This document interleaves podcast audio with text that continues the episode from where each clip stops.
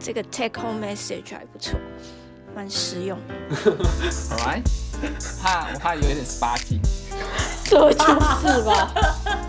他不是就是喜欢你讲的味道吗？反正他讲再吵都一样很厌世。好，这一集我已经帮了你们来主持啊。各位听众，大家好，欢迎收听《Sky in the World》再次的播出。我们今天是博士闲聊的单元。好，今天我们要谈一谈的是令每一位研究者都感到兴奋的一件事情，就是研讨会。我是不知道其他研究者怎么样啊，对我来说，做研究最开心的一件事情，就是可以拿着成果去参加研讨会。呃，这一方面，呃，说的这个冠冕堂皇呢，就是可以去跟其他学者哦、交流意见，然后大家呢都是有志一同的。呃，这个学者哦，大家都在同一个领域里面，都说同样的语言，所以呢，沟通起来非常的顺畅，然后也有这个新的火花可以产生，所以是一个非常令人兴奋的时刻。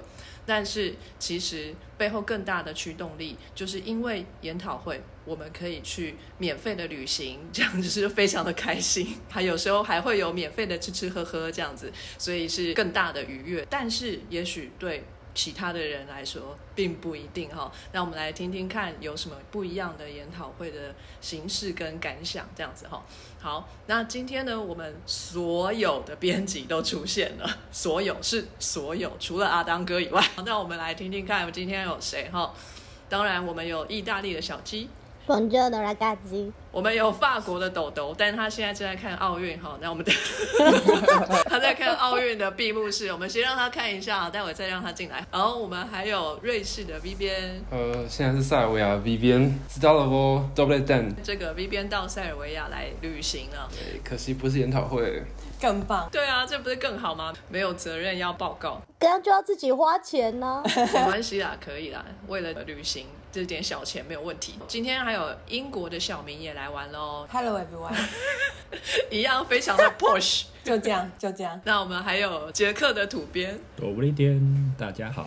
抖不列颠，颠颠颠。但不利多，我们又要移师到美国来了哈，我们有纽约的 CS，Guten Tag, Leute, wie geht's？你为什么又用了德文啦？你是思乡症吗？刚刚已经有人用英文讲了。人家他是英国腔的啊，你可以美国腔高八度啊，还是你高不上去？太早了，我 还没吊嗓子。是我还没有喝咖啡。那我们要一路再回到台湾来哈，从美中到台中的阿冷，西迪，大家好。你刚刚开头说什么西逼？CD 吗？他是铁狮玉玲珑啊，对，超老的，其实两边你还知道这个梗？我了解，我懂得。刚刚 V 也知道哎、没有没有，我刚才只是 以为那是台语。不要撇清。替塞有玲珑，温习口爱如红中，我会唱哦，害铁丝雨玲珑，年轻人都听不懂了，这些。很好笑哎，大家可以去看一下 VHS 有没有录影带拿出来。YouTube 上也有啊，只是你知道我的台语是那个烂到底是月玲珑，我要开字幕，他们的台语讲的很深哎，很厉害。超难，难到炸，真的。嗯，当然还有我呃墙边喊着是宝芒。嗯，今天的这个呃研讨会哈，其实呢也是我长久以来想要跟大家聊的一个题目啦。因为我本身为什么会走上研究这条路呢？眼睛前面的那一根胡萝卜哈，其实就是研讨会来着。因为我在念台湾的博士班的时候，我的指导老师就跟我说，他在美国念的博士嘛，那美国有一个专门组织这个研讨会的一个大型的 organization，这个名字就叫做 Keystone。然后他们在各个不同的领域都会去举办这些研讨会，而且都是非常非常厉害的，全世界最尖端的这些学者都会去参加，而且他们都是举办在一些非常厉害的这个观光名胜的地方，像。我那个指导老师，他去参加了，就是在滑雪圣地，大家都是去滑雪的，很少人真的在研讨会上面交流些什么。大家在研讨会上面不是要轮流上去口头报告啊，或者什么的吗？大家不是断手就是断脚，因为滑雪滑成这个样子，对。刺激哦！对，那时候就我就听得一愣一愣，但是我后来真的到了美国之后，我就发现这件事情似乎不能成真，在实际上。无法操作，因为美国的医疗系统非常的昂贵。如果你真的是一个外国人到那边，然后摔个断手断脚，你大概就是倾家荡产了吧？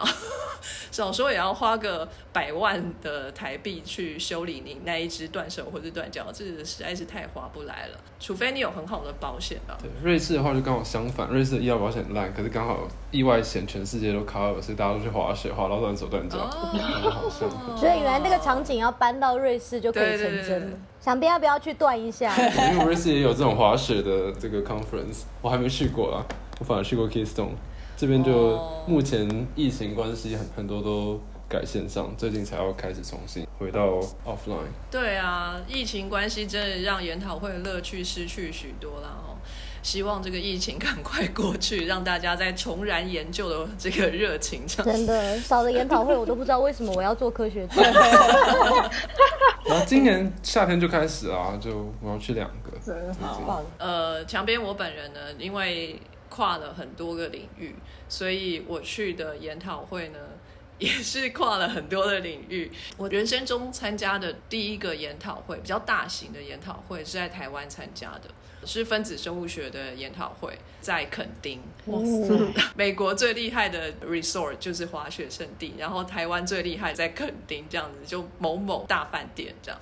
那时候我才刚考上驾照，然后我考驾照呢，并不是传统的方式，就说花一笔钱啊，然后去驾训班啊，然后考试啊等等的。我就是不想跟别人一样，所以我直接先买了一台二手车，很老的老爷车，一台只要五万块钱台币。还不会开车，先买车，用那台车来学开车，所以要买一台非常耐操的车。因为平常的什么 Toyota 啊，如果被我这种新手这样子随便乱操的话，可能就直接引擎报废。所以呢，要买一台这个非常耐操的车，所以我买了一台俄罗斯的拉达 吉普车，它是怎么操都操不坏。你到底是开去哪？吉普车嘛，所以它什么进气口很高，有没有？就是在后照镜那个附近。一般的小轿车或汽车，然后那进气口大概就是在车轮的顶上。呃，那一颗车轮的最顶上的这个水平线上，然后那个吉普车啊，它的进气口可以往上提，提高到车顶上都没有问题。然后，所以这一台车呢，它基本上可以开到水里面，它可以整台车淹在水里都没有关系，因为进气口还是可以进得了气，这么厉害？就是这么厉害。你是说那台车会就像浮潜一样，有一根管子在上面这样？对对对对对对，就像那个潜水艇，所以你真的开进水里面过？我真的开去水里面过，但是没有淹到那么高啦，就顶多就是到脚踝。你是想开进去，还是你是练车的时候不小心就进去了？对，我也想知道这个事。我练车的时候基本上开不出那个停车场，就是不敢开出去，所以不可能是开到水里，你到不了海边这样子。呃，但是就是因为买了一台吉普车，所以虚荣心很重，觉得吉普车就一定要开 off road，所以就硬是把它开到水边去沾一下水就走这样。好，这台车呢，虽然它很坚固耐操，可是啊，相对的它也有它的缺点，它的缺点就是。非常的难开，它没有动力方向盘，就是现在的所有的车子，你大概可以用一只手去操作这个方向盘嘛。那一台车是无法的，车子没有在前进的时候，你要让车轮改变方向，需要两只手一起握住那个方向盘，然后往你要的方向转，所以是非常非常。难操作的一台车，然后排挡杆也是要花九牛二虎之力才能打进倒车档这样子，所以就用那一台车来练习驾照的考试。真的要考驾照的那一天，我其实是开着我那台车去考照的，但是我不能跟考官说我是开自己的车来，因为那样就违法了，有没有？你拿着一个学习驾照，你开车的时候必须要旁边有一个有驾照的人陪着你，你才可以在路上跑。但是我没有，我就是一个人开车过去的，所以我必须要跟考官说我是搭公车来的。等一下，你你这个公开，然后告诉大家这种事情好吗？警察就是他，这这段可能要剪掉。呃，都过了二十几年了，应该过了追溯期了。那 anyway，哦，原来你等了想讲这个故事讲那么久了。但屏东的警察是很松的啦，嗯，所以在屏东如果违规，应该不算犯法吧？这一段才应该要剪掉吧？我们屏东的警察是很凶猛的。对啊，这一段剪掉好了。好，总之我就到了监理所去，就必须要用监理所的车子来考驾照，因为我不能用我自己的车考驾照。就我坐上那个监理所的车子，然后考照就是非常之轻松容易，简单到蛋糕一块这样子，咻咻就过了。因为前面费了九牛二虎之力，这样。我那台车光是要停车就可以搞得你全身大汗，这样子，即使是冬天哦，你都可以流全身的汗。这样，那我就是开的这一台车子，载着我们实验室的另外三个硕士班学生，一路从台中就是开到垦丁，这样，然后大家一起去参加这一个那个研讨会。然后我那台车不是俄罗斯来的吗？所以。那个研讨会在夏天，可是那一台车车上只有暖气，没有冷气。这个太猛了，好好夏天，我的天啊，太热了吧！所以我们一路从台中都是开着车窗，一路高速公路飙到那个垦丁去的。对，所以你要问我那些朋友们，就是研讨会有没有乐趣？我相信他们会说。一开始可能还好，第一次参加研讨会的经验没有那么美妙，这样之类的，蛮好玩的啦。但因为是在国内的研讨会嘛，就也没有什么特别的经验的地方，大概就是呃一个有点类似同乐会的概念，这样就是 看看其他学校的同学这样。你们有穿着夹脚拖去开会吗？没有哎，我们都直接去沙滩打排球，连夹脚拖都没有穿，好热血。对啊，因为我们上次在那个也垦丁开会的时候，大家就一直说什么，我们就是要穿夹脚拖去开会啊，蓝白拖，让一些外国人见识一下台湾人的本色。就到现场之后，每个人都没胆，就你你怎么穿球鞋？你穿皮鞋，我也是，嘴炮都很会啦。之后就出国了吗？我在英国去参加的是哦，我参加过两个。一个是我在博士班的时候，就是在遗传学的那个学位的时候，参加了一个有关于干细胞的研讨会。这个研讨会举办的地点在巴塞隆纳，然后就是一个非常非常奔放的地方，就是海滩，就是躺满了。呃，就是没有裸体，对对，一丝不挂的人们，这样对，就是大开眼界之研讨会经验，这样。因为你研讨会学了什么？哦，就是那边海泰人都上空。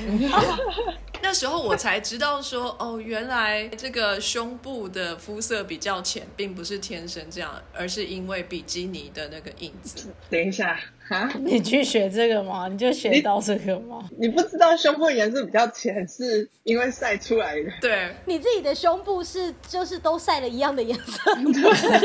那我就没有穿过比基尼，我怎么知道会晒成那样子？就我都是穿着 T 恤的，啊我的胸前的颜色就很一致。所以你就你就真的以为有一些人胸口有一团三角形特别白这样吗？我从来没有认真看过人家那边这样，然后我就只有在那时候第一次看到。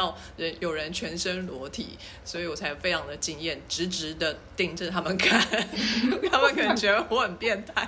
好，Anyway，我那时候去参加这个干细胞的研讨会，就觉得气氛非常的肃杀，非常的可怕。就大家每个人好像把每一场演讲、每一张 poster 都看成是饿虎扑羊的那只羊，就是一块肥肉，大家都盯着，然后垂涎欲滴，然后就偷偷的去抄那些东西。那时候还不流行手机哦。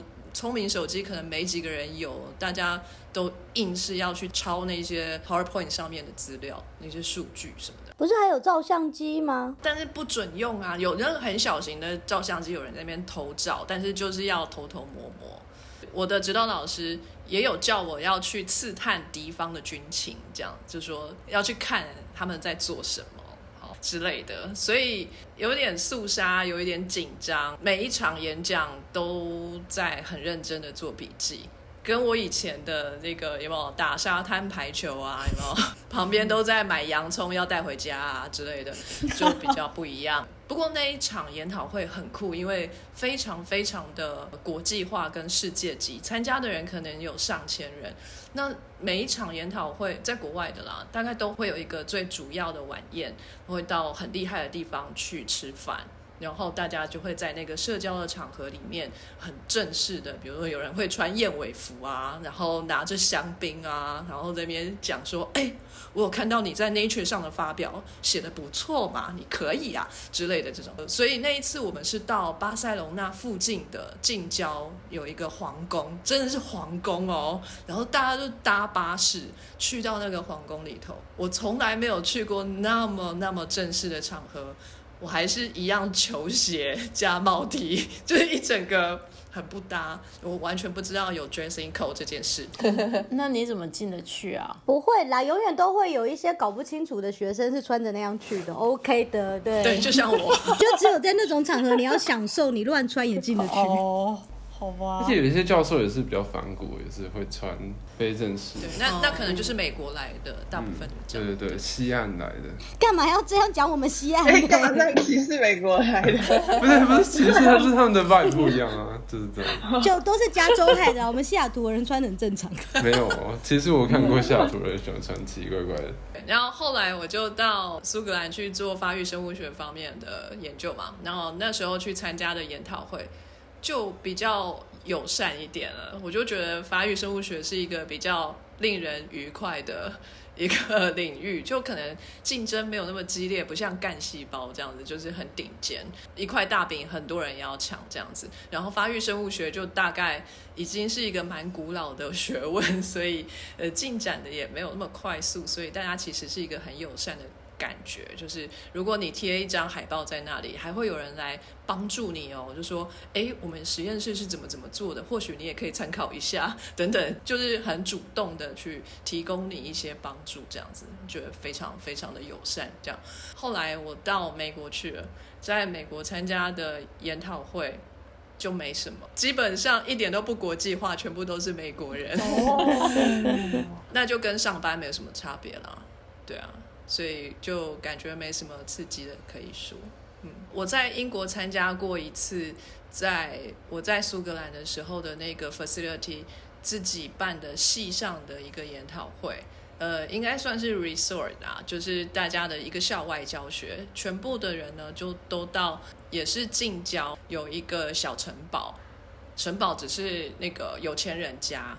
所以不是皇宫贵族家，有点像古庄园这种地方改造的那种旅馆里头去，呃，跳一些苏格兰的传统舞蹈啊，然后听听其他实验室在做什么啊，这个气氛就很友善。因为呃，我在当地那边，呃，当地 University 在生物这边投下不少的资金，然后每一个实验室都做不同的研究。但是合作的气氛是还很不错的，交换资讯啊，然后看什么地方可以互相合作。我的经验大概就到这里了啦，然后之后我就回台湾，就没有所谓的 研讨会可言了。好啊，我们来请阿冷来分享一下他的经验，和不同的领域是什么样子。呃，就是我觉得我的研讨会的经验跟大家可能差蛮多的，像墙面刚刚有提到说。就是有那个 poster 会被 scoop 的危险，我们领域都没有。哦，是吗？就是已经贴 poster，那就是你基本上收案啊，什么 analysis 都做完了。嗯，就所以不太有被 scoop 的危险。然后我参加有展研讨会，其实分两种类型，一种就是非常专精的，就是像墙面刚刚讲的，就是跟你自己的呃认识的人玩，全部都是呃 rehabilitation 或 occupational therapy 的人，然后。就是全部都是你去，你就是每年都会看到一模一样的人。然后另外一种就是老人学会的，然后那种就是很大，可能就一次就是三千人、六千人。所以你去那边，你会遇到呃各种不同类型的学者这样子。然后我比较想要分享的是我对研讨会的观念的改变，因为以前在台湾的话，我们就是全部都参加自己学会啊、工会办的那研讨会，然后去真的就是，反正我就海报贴完，然后我那个那个时间在那里站完，我就跑去玩了，就是恨 不得赶快把海报收走，就是不要在那里待很久。所以我就是用这个心情，第一年去美国的时候啊，就是我又去参加一个我们。领域的那种高峰会，因为我们领域太小了，所以连大一点的研讨会，就是专门讲研究的研讨会都还没有，所以我们就是几个研究注重的学校合起来办一个高峰会。然后第一天的晚上就是那种 reception，就基本上只是大家吃个饭啊，露个脸这样。我就以在台湾那种心态，我就没有出现。因为那时候我第一年的跟我同班同学是一个美国人，然后我们那一次是在 L A，然后他就说：“哎，那个我 schedule 了一个活动，我们去那个诶那个星光大道那边，我们去听 Jimmy Kimmel 的节目，就是他是现场录的嘛，所以他就 sign up 了一个，我们可以进去现场。”听那个节目，刚好就是跟 reception 的时间重叠。我还记得那一次的那个嘉宾是那个 Kim Kardashian，其 实我就跟我朋友就去参加这个，就没有在 reception 出现。然后第二天，就是我的老板就非常严肃的告诉我说：“你昨天去哪里？”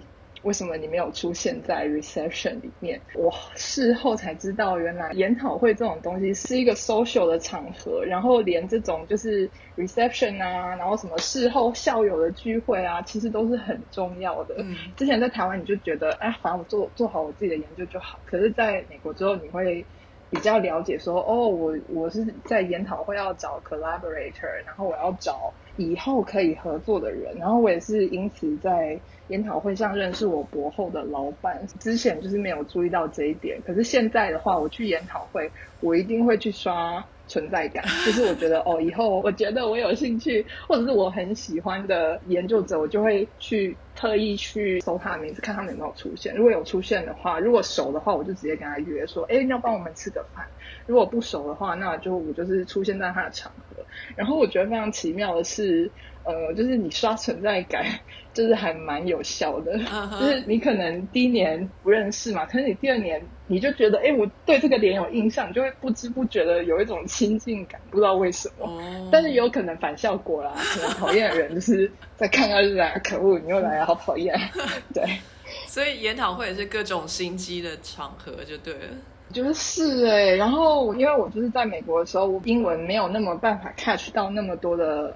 Social cue 就是言下之意，很多我抓不到。可是因为我我那时候就是前几年都是跟我的美国同学一起嘛，然后他就会一直跟我讲说：“哎呦，那个人好讨厌哦，他很 condescending，讲话怎样怎样。”就是发现他们私底下不同的个性，跟他们在那表面上 presentation，然后私底下你去跟他讲话的时候，你会发现哦，这个人的个性好像是不一样的。嗯，我也因此就是有认识一些。长久的比较比较合得来的人，我记得我老板跟我说，你去研讨会，你就是要找到 your people，然后就是你要找到一群认同你价值的人，或者是说，哎，你觉得这些人做的研究很有趣，之后可以探索一下。合作的机会，我是觉得还蛮好的。那我想要再特别讲一个，算是毕业部吗？我不知道，就是因为研讨会通常是学校会帮你出钱嘛，然后博后就看你老板。我最近一次在 COVID 前的研讨会，我们去旧金山，我一直以为我已经订好了旅馆。然后因为研讨会它不是都会有那种厂商合作的旅馆，然后你就会用比较便宜的价钱订到。然后这个研讨会也不例外，他然后我就不知道为什么，我就是觉得说我应该已经订好那个便宜的那个，毕竟是我老板出钱，所以我就是想说啊，我就订便宜的就好了。可是直到我去的前一天，就是要飞的前一天，我才发现，哎，我根本没有订旅馆。然后我就是很紧张，因为那个研讨会就是很大的那一间，所以它周围的那个旅馆都已经被订完了。只剩那个最高级的那一间，就是那个超贵的那一间总统套房。我就很不要脸的就给他订下去了，因为 因为真的没有了，就是因为真的没有了，我不是故意的，真的不是故意的。然后呢，我就订了那一间，然后事后呢，就是我老板就是去，然后大家就是会遇到嘛，他就说：“哎，你住哪一间啊？”我就说：“哎，我住在叉叉叉。”然后他就傻眼，心里在淌血。对，然后我就真的要说。我真的不是故意的，然后其他的什么伙食费什么就不报了，就是怕那个东西会爆表。但是呢，就是因此呢，我也体验了一次住那种非常高级的旅馆的感觉。我觉得走在里面，就是 waiter 或什么都对你非常的尊重。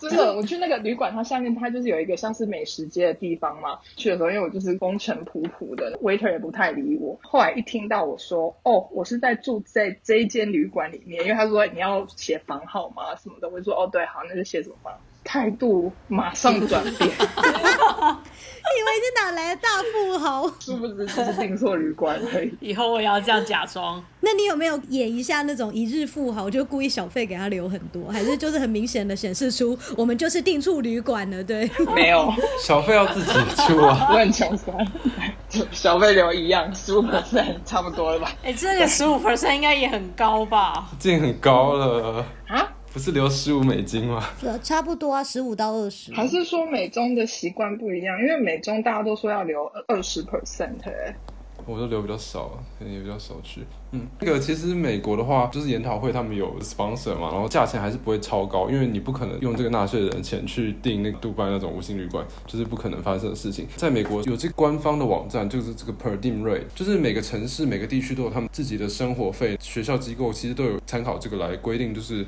你可以花费的上限。就是包括吃饭和就是住宿，你也不可能无限制的使用啊。但是在这个范围以内，就是应该还是有蛮大的空间可以选择。然后老板他们当然希望你越便宜越好，因为毕竟这些钱省下来还是可以用在研究上面。看各个老板的想法。我有一次在美国参加一个研讨会，也是这种状况。它是癌症界非常非常大的研讨会，AAC 啊，在那个 Pennsylvania，它也是周围的所有的旅馆都被订光了。我好像是提前大概两到三个月在订的哦，就都已经没有了。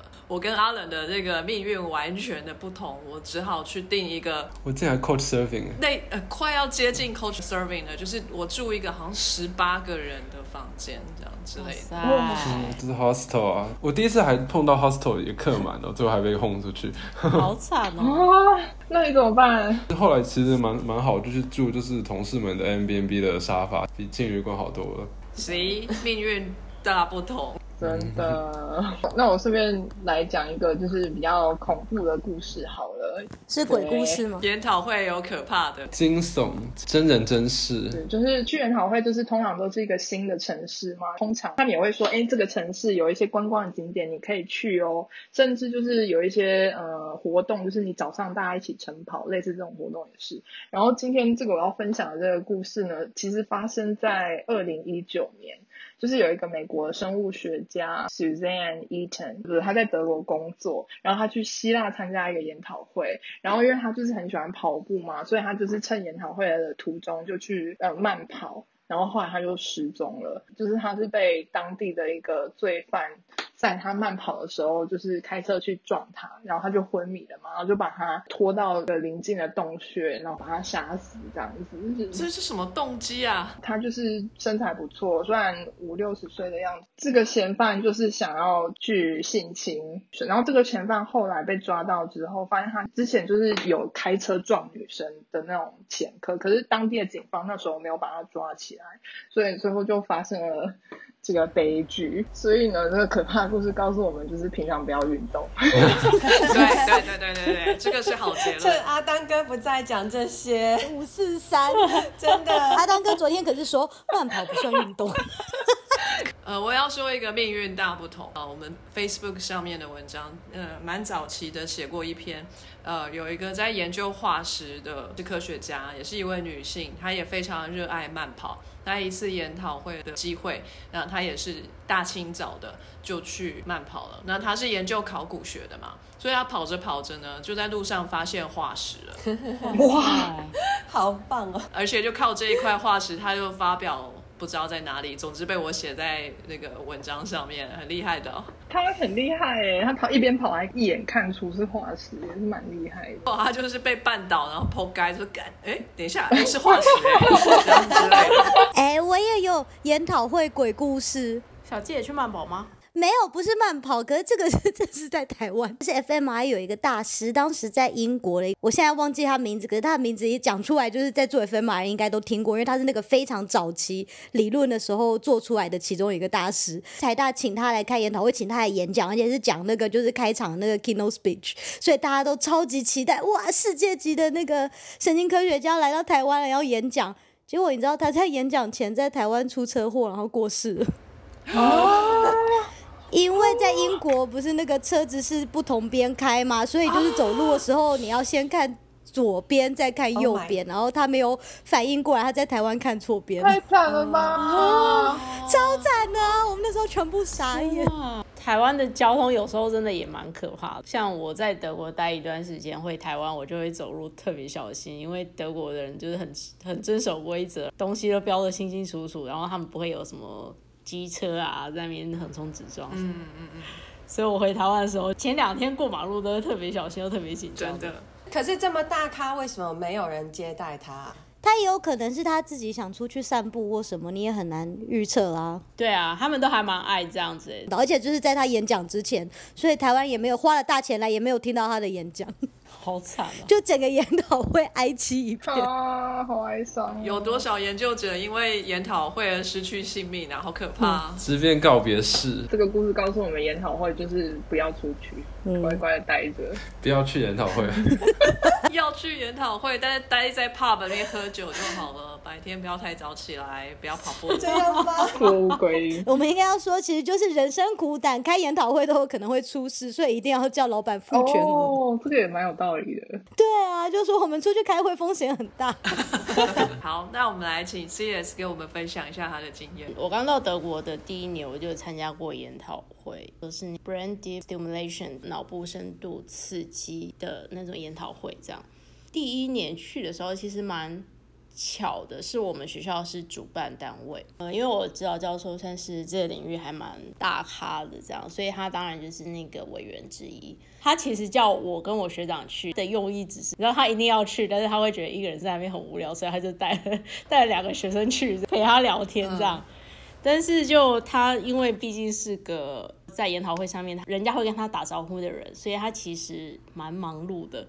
就变成我跟我学长呢都不太有办法跟在他旁边这样，因为他等于旁边都会围绕着人这样，所以我们两个小咖的就是 就是自己自己找乐子这样。会这种研讨会比较多医生来，你说他其实也还蛮国际化的。我就是整个欧洲就有很多人就从不同国家飞过来，然后我还遇到一个南美洲飞过来的工程师这样。我觉得就办的还不错，然后最特别的是，它就是在我们就是的五星级大饭店里面，我那时候觉得好开心哦，因为整个就是非常高级，供应的饮料全部都是罐装的，就是你一次拿就是一罐。然后是外面卖很高级的那种一小罐一小罐，然后它是整个这样摆在桌上，你要拿就拿这样。这个研讨会之前我只有去过台湾，所以就是整个等级差非常多。哎，因为我在台湾参加都是那种比较属于基础学会的，就是没有什么医生的。我觉得研讨会有医生参加跟没有医生参加差很多。因为那个 sponsor 差很多，经费差很多，超认同。对，所以就是我，我从一个就是都是做基础研究，到突然有一天可以参加那医生很多的研讨会，整个 level 差非常多。这样五星级饭店就是所有东西都是几乎是五星级的那种感觉嘛，然后包括午餐，就是你只要站在那个交易厅，呃，跟别人 social。就会有 waiter waitress 直接送过来，就是问说，哎，你要吃什么？就有点像飞机那种，与会的人非常多，服务生也很多，所以整个场就非常的热闹，然后又很活络，可以去听到大家都在讨论这个研讨会的事情。这样，那我刚刚提过，我只是第一年去的学生博一，然后又是很小咖，所以基本上不会有人呃注意到我这样。所以一开始我也觉得有点无聊。那个研讨会是两天的，但是我第一天晚上呢，就参加那个算是半正式的晚宴吧。它是在那个 hotel 的户外，他们的那个天台那边有那个 fly dinner。那所以一样就是有 waiter waitress 把餐点端过来，问说：“哎，你要吃什么？”这样之类的。那我是在那时候。无意间遇上了一位这种阿根廷来的工程师，这种参会都是大家一群一群认识的人在闲聊，所以像这种落单的就很少。那我是刚好就看到他也是一个人，然后刚好他看到我，所以我就跟他打招呼，那顺势就聊起来了，才知道说哦，原来他是那个阿根廷来的工程师，然后他就很热心，他就跟我说，哎，那你今天有没有听哪一场的那什么之类。他原来是真的非常的欣赏，就是他很喜欢 conference 的那个讲员的名单，所以他就特地真的从南美洲飞过来，也是飞了十二个多小时这样飞过来，就是要听这个演讲。所以他听得很认真，所以他就也跟我分析一次他今天听到一整天的那个演讲。那我就觉得这个体验其实蛮特别的，因为就是听演讲的时候，我还是有一点一知半解，因为它其实毕竟是个对我来说比较新的领域。那有一个专家这样仔细这样跟我讲解之后，我就觉得哇，收获好多。人肉 review，对，没错。然后他就他也很开心，就是遇到有一个人可以跟他讲话这样。然后后来他就说，哦，他他就说，哎，那就是豆腐有没有什么可以去走一走、看一看，诸如此类这样。然后因为我那时候已经其实吃完晚餐就差不多要走了嘛，要回家，我就跟他说。而我家附近有个城堡，你可以去那边看一看，因为那个城堡是真的是个景点。这样，我们那一天大概也是晚上八九点了，然后就在城堡花园逛一逛，这样就还蛮特别的啊。就那时候是夏天，所以天还没有暗，所以就是那个感觉就哇，就是一整天这样子下来非常的充实。他是想要把妹吧，然后顺便就邀请他回家喝个茶。然后再 ONS 一下，又你知道小鸡刚刚提到，我其实心里有一点在想说，它到底是什么东西？因为后来就我们在研讨会吃那个 Friday dinner，它并不是真的要让你吃饱，所以我们俩后来其实还蛮饿的，所以后来就后来又真的去我家附近，就是那个皇宫旁边，的确有一些餐馆，因为因为那边是个小景点嘛，所以有餐馆，所以我们又去那边吃了一次晚餐，这样。但是我后来就把他送上车。哦，所以就是一个他想把妹，然后被拒绝的故事吗？是不是又丧失了什么？真的。不过我觉得跟南美洲人互动，那是我第一次，然后也其实也很少，因为我我没有什么经验遇到南美洲人，但是就觉得他们好呃，非常的 friendly，然后非常的亲切这样。那比较有趣的是，隔天我们在餐，我们一早看到对方就打招呼，然后后来我们两个就变成。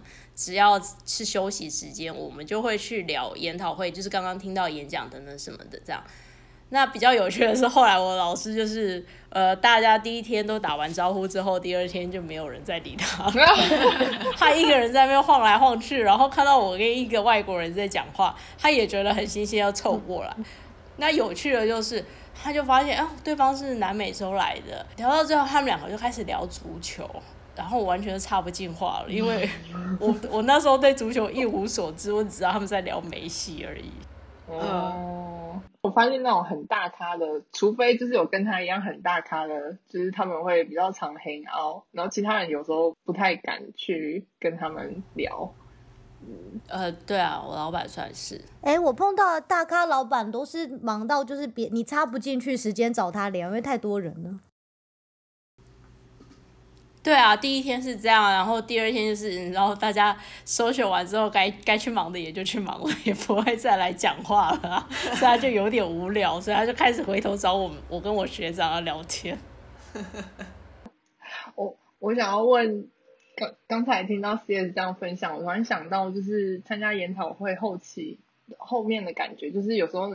你去了之后，反而会非常的像打了鸡血一样，突然就是 对研究，突然就是那个热情会被唤醒。就是可能之前你在实验室里面就是很无聊啊，然后就是觉得啊，还不是做一样的东西。可是你去的时候，跟其他人聊，然后看到其他人在做什么，我觉得我每次去完研讨会都会有一种很兴奋的感觉，充电。对，但没几个礼拜又又回来了，不知道你们会不会有这样的感觉？嗯，我也有这种感觉，不过那一次第一场就是真的太惊艳，那种国外砸钱然后办起来的那种状态，所以我震撼比较大是物质上面。那个研讨会这样办，真的砸太多钱了，所以第二年就只能在学校办。所有自己来这样，然后学生一堆挤在那，然后你永远看不到大哈，但我老师也不想去，烧光了钱。对，没错。但我后来就发现，有医生的研讨会真的整个都会比较高级。好像二零一九年的时候，我就去米兰，就是跟着其他老师去参加那个中风研讨会。所以中风就是很多医生们会在那边。中风研讨会听起来好惨。觉得哎，大家伙食非常好哎。一整个冰柜的冰淇淋直接放在那里，你想吃多少你就自己去拿多少个甜筒来吃，霸气！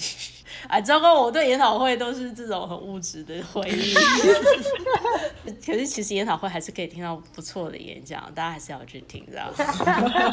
说到这个，我们在苏格兰的那个 resort 那一次的研讨会呢，我们还要请赌场里面整个轮转盘啊，哇，还有那二十一点吧，从赌场整个送过来用，哎，是可以让你们赌吗？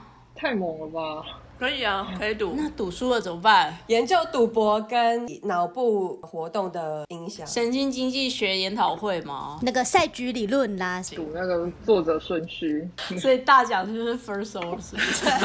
哎，那你跟那个土耳其的工程师之后还有遇到，然后就是还有联络吗？南美，南美。呃，阿根廷的工程师。哦，sorry，sorry。我其实有点期待，是希望可以保持联络，因为我觉得在 conference 上面遇到的人，就像你们刚刚提到的，他有可能是未来在工作上面可以合作的人嘛，就是功能性取向这样。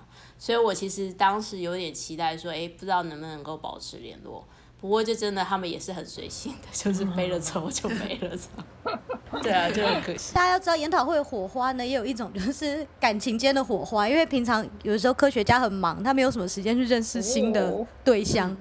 所以我的朋友他到了研讨会的时候，他称他这个行为直接他就叫做 interview，就是 speed dating interview，就是他会到处去搜寻看起来他觉得不错的单身女性，然后就 speed dating interview 就聊聊看，聊有趣的话就第二天、第三天，然后他从第一天晚上就是那个每一天那个一开始的那个欢迎晚宴，就是他搜寻目标的时刻，然后他每一次去研讨会就会再列出几个 speed dating 的对象，然后开始一一面试，然后有时候这一次结束可能会留下一个觉得。可以继续发展，然后有时候结束之后就没了，他就找下一个研讨会继续。对，然后他最后就是终于找到一个就是类似领域，然后住的又近的老婆，然后跟他结婚。好厉害，开心他真的 interview 到一个厉害。对，可是因为要住的还要近，因为太远的话，他可能不肯为你换工作这样。嗯，呀，我觉得那个 CS 应该就是收到收到了一个 interview。我我觉得那个还好，因为他是他。已已经已婚，那是一个阿根廷爸爸，他有三个小孩了。哦，我有被那个也是已婚的老男人，然后后来他突然跟我说啊，我如果当你的男朋友，应该是太老了吧？重点是前一秒还在谈研究，下一句就是这个，傻眼。不过我的确有在研讨会上面遇到，呃，我不是对象，但是我看得出来，就是有一有男生真的是在钓女生的。嗯，因为我刚好也是休息的时候，然后。要去哪喝的饮料，刚好旁边也是一个女生，所以我就顺势就是跟她打招呼，因为我看她也是一个人，所以我们两个就聊起来。就有一个男生是英国人过来一起聊。但是他聊的也非常的明显，因为他从头到尾就在看那个女生，所以我就知道。你应该很气啊！你要挡在他们两个中间。我干嘛要挡在他们两个中间？我又没有要把那女生。你想说，那你也付我一点钱让我离开，没礼貌的。不过那个男生是真的有点，当时的 body language 的确让人家不太。开心，嗯，对，其实我有感觉到那个女生也觉得有点错愕，在一开始，所以男生们还是要有一些技巧一点，没错，还是像小鸡的朋友，对对对，因为他说他一次如果目标很多的话，就不会太明显。原来如此，聪明。哎，小明来分享一下。好哦，我们老师并并不是鼓励那个去参加研讨会的那种类型啦。如果要参加的话，就是有点是说他想要去的。然后他就会问旁边的人要不要去，这样子比较像是大外宣的感觉，把 lab 的 result 去给他宣传一下。所以我们实验室是没有办法有赞助的，但我觉得我还蛮喜欢我们校园办的一些有主题性的那种 seminar 啦。除一除的话，可能每周会听一两场这样。我觉得每次听都会有那一种被 boost 的感觉，就是说哦。我有新的灵感，这样子，这是一个方式啦，就不会让自己的研究好像这么的 focus。其实做一个主题做长期，真的是会有一点累的感觉。国际的研讨会，我是真的还蛮喜欢参加的，但我参加也不算多啦，就是大概一年一次。我想要讲两场我最喜欢的，第一场就是我博二的时候去参加的。墙边刚刚讲到说 stem cell 的那个很可怕。我就是那个苦主，你看看，你看看，对对对，真的是我我不会说可怕，我就是以一个旁观者的角度去观察，说哦，这些人好奇怪哦，这样。那个我是参加 nuclear reprogramming 这个东西呢，就是有几个团队，日本的做 IPS 的是其中一个 team，就是诺贝尔奖得主那位吗？对，Yamanaka。那我去参加的就是他的那个单位 c y r a 跟那个国际干细胞协会一起合办的一个研讨会，是很有代表性的。因为我平常就会参加一些座谈，所以我的主要目标不是为了要去就是活血这样，不是要为了我的研究活血。我参加国际研讨会通常会有次项目、附加价值。把人吗？把人，我这个真的还没学到，我应该要早点跟那个小鸡聊。一开始我看上这个研讨会，当然一个就是那个雅马拉卡他们单位的嘛，第二个就是他办在樱花季，所以我刚好可以去看樱花。然后第三个在日本，所以我可以顺道回台湾。最后我还多了一个附加价值，就因为他搬在京都，所以我顺便带我妈就是自助旅行这样子。这么一个系列，所以我就决定，哦，这个超棒的，我一定要去。我就开始申请钱。剑桥这边是学院跟系所是分开的，两边都可以要钱，都会有个上限啦。就是你学院就是大概两百五，我们的系所大概也是两百五，好少。就对，也没有很多其实，因为到日本啦，那我觉得就不无小补。就就那写申请表的时候，会要老师那个写说要不要推荐这个学生去这种。我不知道为为什么我老师这么诚实，他就说，哦，这个学生住在台湾，所以这个补助可以让他顺便回家。他就这样写，太直白了。大家其实都知道你的打算，太明显了。他就把我的一个心愿写出来了，这样子，我也不知道是不是因此很顺利就申请到钱。搞不好在他们文化里面，就是这个是一个非常有加分效果。对对，我就觉得哦，就甘心这样子，有钱顺便回家，然后就很开心。我就跟老板说，哎，我要去那个亚马纳卡的那个研讨会，好开心这样。然后我的老板就跟我说，哦。你要去投靠敌人吗？我，然后我就吓到，但是我就很机灵的就说没有，我要去做间谍。对，这个对话就这样结束。聪明，好聪明哦。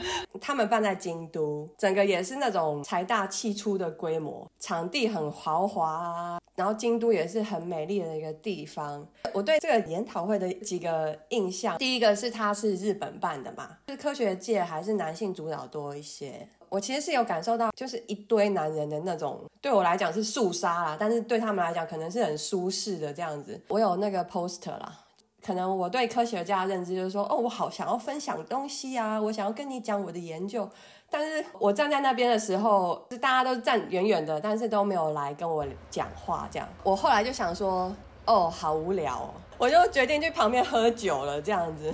喝酒的单元等一下再讲，我就先去旁边就是晃一下。等我回来之后，我还真的看到有人在抄我的海报，哦，就是拿着小本子，然后在那边抄。就想说，OK，你你对我这个人没有兴趣，你对我的海报的数据可能比较有兴趣，算了，给他抄这样。他们没有说不能抄吧？可以说不能抄，可以吗？可以。哦，好吧，我没有学到。对，然后后来我就回到我海报前面，我想说。还是有人有兴趣的啊，赶快跟我聊天呐！就终于有一个人来聊天了。但是我觉得蛮有趣的，就是我其实没有放太多人的名字，例如我老师的名字我没有放。哦，天哪！好神奇哦！你老板没有怒吗？没有，大家都吓坏。因为我是间谍啊。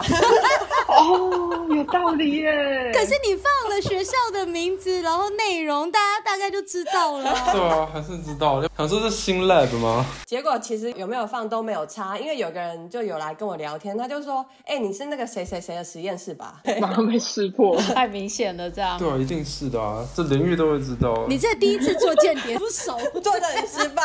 对啊，间谍的背景资料都没设好。我我是没有想要刻意隐藏什么，但是我就觉得也不需要放，因为好像这个领域就是会有冲突啦。就是他既然这么精明的话，他搞不好想说，那为什么你没有放他名字，你们是不是吵架了？哦，有可能。哦，他搞不好是要搭讪你说你要来我这里吗？你要不要把你的 data 也带来？哦，maybe 我不知道，反正他点出我的老板的名字的时候，我就想说，哎呦，怎么那么聪明？对，其他当然就是一些喝酒的部分喝，喝酒部分真的是很很壮观啦，就是壮观 poster 大大概分三区，然后喝酒的地方就是穿插在中间两区，各式各样的日本的酒啊，我觉得最棒的是有美酒啊，因为很多。那个 conference 可能没有美酒可以，哎，对，有酒精的那种乳酸饮料啊，都很好喝，很棒。哇哦，然后我其实参加这个研讨会是不用钱的，他想要吸引外国人，注册费比较便宜，就是跟他讲说你是学生，就有一个 price，那你有得到你就免注册费这样。好好哦，我不知道有没有算好啦，就反正免费的，我觉得都用的蛮爽的。因为这是一个很豪华的研讨会，会挑选学生去吃饭这种的，然后我就被挑到，然后就去吃饭，然后就吃很高级的那种日式便当，我就觉得好开心这样。听到好羡慕、哦聊天的部分，像我也会想要去跟他们当地的人聊天。呃，不是当地，不好意思，呃，当地的呃学者或者是 poster 的那些人，这样，我不知道是不是在防我，还是说越越是干细胞的吧，就是他们好像不太想要用英文聊学术。大部分日本人都这样。应该是英文太烂了，不喜欢讲英英文口述。我觉得这可能也是比较害羞吧，日本人。我去干细胞的这个研讨会也是有日本人，可是他们都自己一群哎，他们都不太跟其他外国人讲话。对，没错。嗯，生态的也是，他们都会基本上不太跟其他人聊天，都自己一群。哦，那他们出国的目的是什么？他们就做自己就好了。让别人看到我们日本人做的多好啊，或是去偷抄别人的东西啊。大家出国玩呢、不过我们上次我们之前实验室办的两次，我遇到日本人都蛮会聊天的。他们是日本人吗？但是出国多久日本人比较关键。对对对，这有差别。没有啊，就是他就只是来那个 conference 啊，然后我们还聊了日剧，然后聊了动漫，哇塞 就是除了主题之外，对。嗯那还蛮特别的。我觉得应该就是看英文能力吧。意大利人他们也很怕讲英文，所以今天如果就是出研讨会的时候，他们也很喜欢一群在一起，然后他们都不跟别人讲话。可是就会有几个英文能力很好的，他们为了显示自己英文能力很好，他们就会硬是不跟意大利人讲话，只跑去跟外国人讲话。好哟，我觉得要看，如果他们就是一群来的，通常就会一群都在那里。我们 lab 就是都是个别自己去参加研讨会，那就是落单。如果想要找人聊天，就会找落单的人聊天，然后后来就这一群人就变成是一群。对，而且因为落单比较容易会被拔到，所以就还是有人当掩护比较好。原来是这样子。可是我对这种社交场合，我的想法比较是，平常我们很有接触了，那出去了就是要就那碰，然后大家就原地解散，然后去扩展视野吧，就是变成是说尽量跟外面的人聊天。很多时候其实跟同事也不熟，就是要借这种情况下才会变熟。哦，对，这个时候比较放松。没有我，我觉得小明就是在那个一群人中间会有一个那个跑出去找别人聊天，小明就那一个啊。我我会觉得这样生活比较多彩啊。对，因为我也是会去找别人聊天那个，然后我如果跟一群意大利人在一起的时候，可能我就可觉得说我好像会讲意大利文，可是如果不在的话，就完全看不出我会讲意大利文。然后我有一次就是在这种场场合，然后我旁边就有一堆意大利人在讨论我的海报，然后他们用意大利文讨论，然后他们大概以为我听不懂，就在说，可是他那个到底是什么？我不知道，你要不要问他啊？你去问啊，我英文很烂，你去问啊，我不要你去问，他搞不好一天，他如果听不懂我讲的怎么办？后来我就崩溃，我就回我用意大利文回他们说，那个部分我是这样这样处理的，然后他们听了就很尴尬，就哦谢谢谢谢，然后就就就他们就躲远一点，然后我就听到他们在讨论说。怎么会讲意大利文呢？奇怪耶，会讲耶，他们都他刚刚都听到了、哦，很白痴。这个好笑、哦。另外一次就是隔年，因为用别人的钱太爽了，所以隔年我就想说，哦，我今年也要参加研讨会。我就看到一个我们学院的一个机会，然后他一次可以申请一千磅，因为一千磅其实蛮多的，所以我我不确定系上可不可以申请，因为一般就是上限五百磅，就学生的一个等级啦。我我很惊讶，我系上的也申请到了，而且。